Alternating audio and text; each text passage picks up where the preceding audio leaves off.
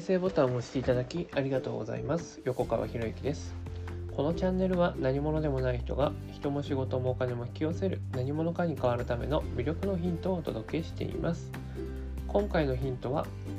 内なる批判者に負けないということでね。内なる批判者って何かっていうと、まあ、自分で自分を卑下しちゃう言葉ですよね。でこんなのもうまくいかねえんだよとか何やっても自分ってダメだよねとかあまたダメだとかあやっぱり自分ってこうなんだみたいな内なる批判者っていうのがまあほとんどの人出てくるんじゃないですかね。でその内なる批判者に負けないっていうのが今回のポイントなんですよね。こういう内なる批判者が出てくるとね勝ちを求める人が多いんですけどこれね勝っちゃいけないですよね。勝っちゃいけない。負けないっていうね。自他腐敗っていうんですけどね。まあ本当はそれは他人とのやり取りの間で、ねえー、自他腐敗っていうのを起こすんですけど内なる批判者自分の中でも自他腐敗っていうのを起こすってことなんですよね。まあ、よくね負けないっていう言葉を聞くと、ね、否定的な言葉なんでよくないですよと。負けるということを想像してしまって使う言葉なんですよ。っていう人いるんですけれどもこれは体を使って是非試してほしいなと思うんですけどね。まあ人とね誰か人といる時に私は勝ちますと。私は負けませんって言ってから腕相撲をするんですよ。まあもちろんその腕相撲をする前にどのくらいのね力の差があるのかって確認しなければいけないんですけどでそれをやるとね ごめんなさい大体の場合私は負けませんって言った方が力が入るんですよ。まあ力が入るっていう言い方はおかしいんですけど細胞が活性化するんですね。エネルギーが通るって言った方がいいかな。筋肉の電気信号が反,、応して力が出てくるんですよ。で力が出てくる。で私は勝ちますというとこれなかなか力がね出る人もいるんですよ。百戦百勝の人とかね。負けを経験したことない人はそうやって出てくるね力が出たりするんですけどほとんどの場合私は負けませんって言った方が筋肉反射がいいんですよ。ね、でそれは何でかっていうと私は勝ちますっていうのは結局自分一人の中での範囲でしかやらないわけですよね。でも私は負けませんってなるとまず相手を見ないといけないですよね。相手を知りながらそして負けないってことを想定するわけだから自分自身を負けない状態に持っていくってことですよ。そうすると争いが起きないですよね。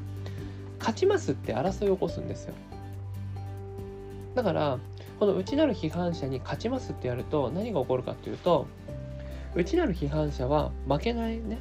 さらに勝とうとするためにさらに攻撃を仕掛けてくるっていう悪循環が起こるんですよね。じゃなくて内なる批判者に負けないっていう意識を持っておけばいいんですよ。そうすると負けないためには何をしなければいけないかっていうと内なる批判者をまず見ないといけないんですよね。で内なる批判者を見るってどういうことかっていうと、ね、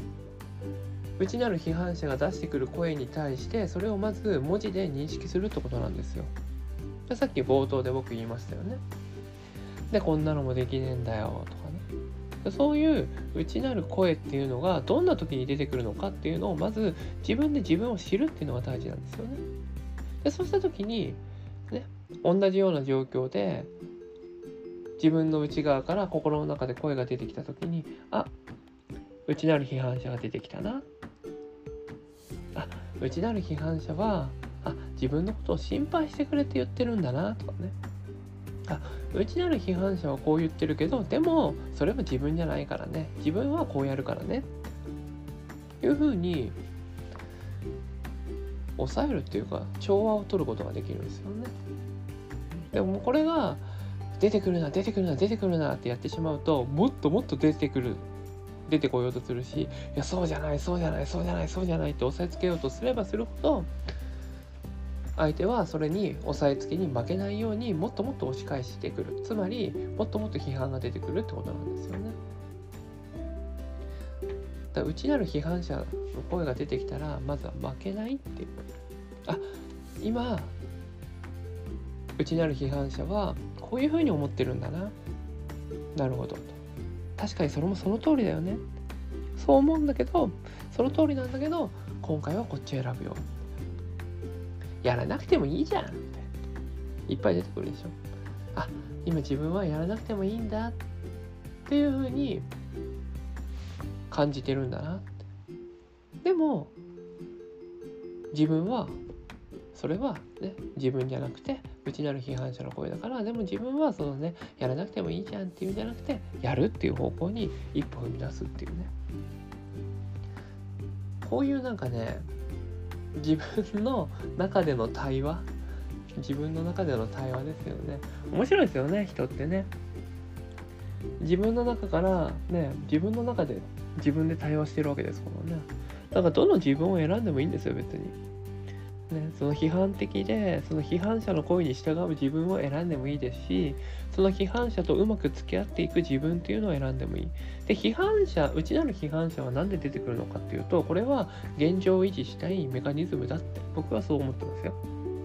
だって行動しなければ変わらないわけですからね。やらなくてもいいじゃんって、ね、音声なんか取んなくてもいいじゃんって。いろんな声出てきますよ。ね、音声取れば取るほどね音声と出せば出すほどね価値が下がるかもしれないよとかね音声出さずに情報を、ね、制御しておけば情報の数を少なくすればするほどその情報のね価値が高くなるんじゃないの？みたいなねそういう声だってあるわけですよ。なるほどと。そうだよね情報の数を絞れば絞るほど希少性が出て価値が出るかもしれないよね。じゃあそれって本当に理想の自分がやりたいことなの？こうやって毎日発信している情報を求めている人が一人でもいるんだったらそれを出していくのが自分としての役割じゃないの？っていうふうにこうやって自分との中の対話っていうのをやっていくんですよね。で慣れてくれば慣れてくればあの認識できるんですけど慣れる前まではこれね書いた方がいいですよ。書いた方がいいですよ。振り返りとかする時にあ例えば朝朝鏡を見てねあ今日も疲れて顔してるなみたいな風に思ってしまったんだったらねそんな声が出てきたって思ったんだったら朝鏡を見た時にね理想はこうなんだよね。もう朝起きた時にもう満面の笑みで満面の笑みで鏡に語りかけている自分がいるって。よし今日も頑張ろうって。頑張っていこうねって。で鏡の中にいる向こうの自分に語りかけるっていう風にできるしね。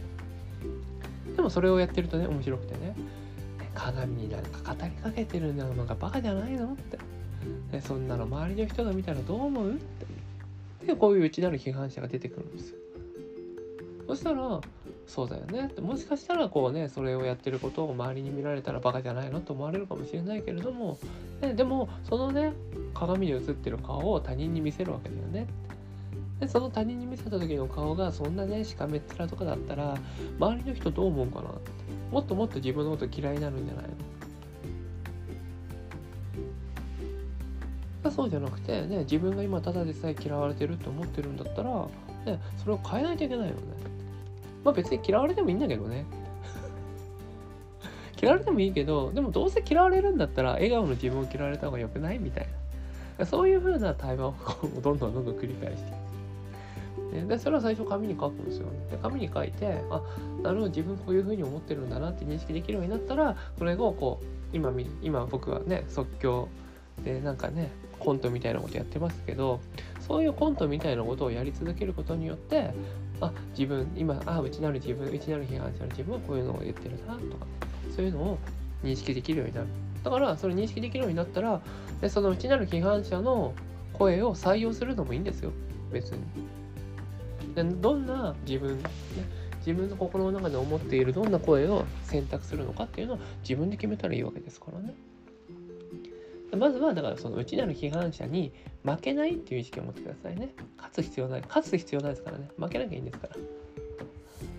勝とうとすればするほどその批判者は、ね、負け、ね、負けまいというかより勝ってやろう勝ってやろうって言ってもっともっと出てきますからね。そうやっぱり適度なお付き合いが必要なんですよ。まあ、そういう話もまたどっかでねしていきたいなと思うんですけどもね。今日は、まあ、内なる批判者に負けないというテーマでお話をしました是非ねあの内なる批判者の声が出てきたらあっと思ったら例えばまあ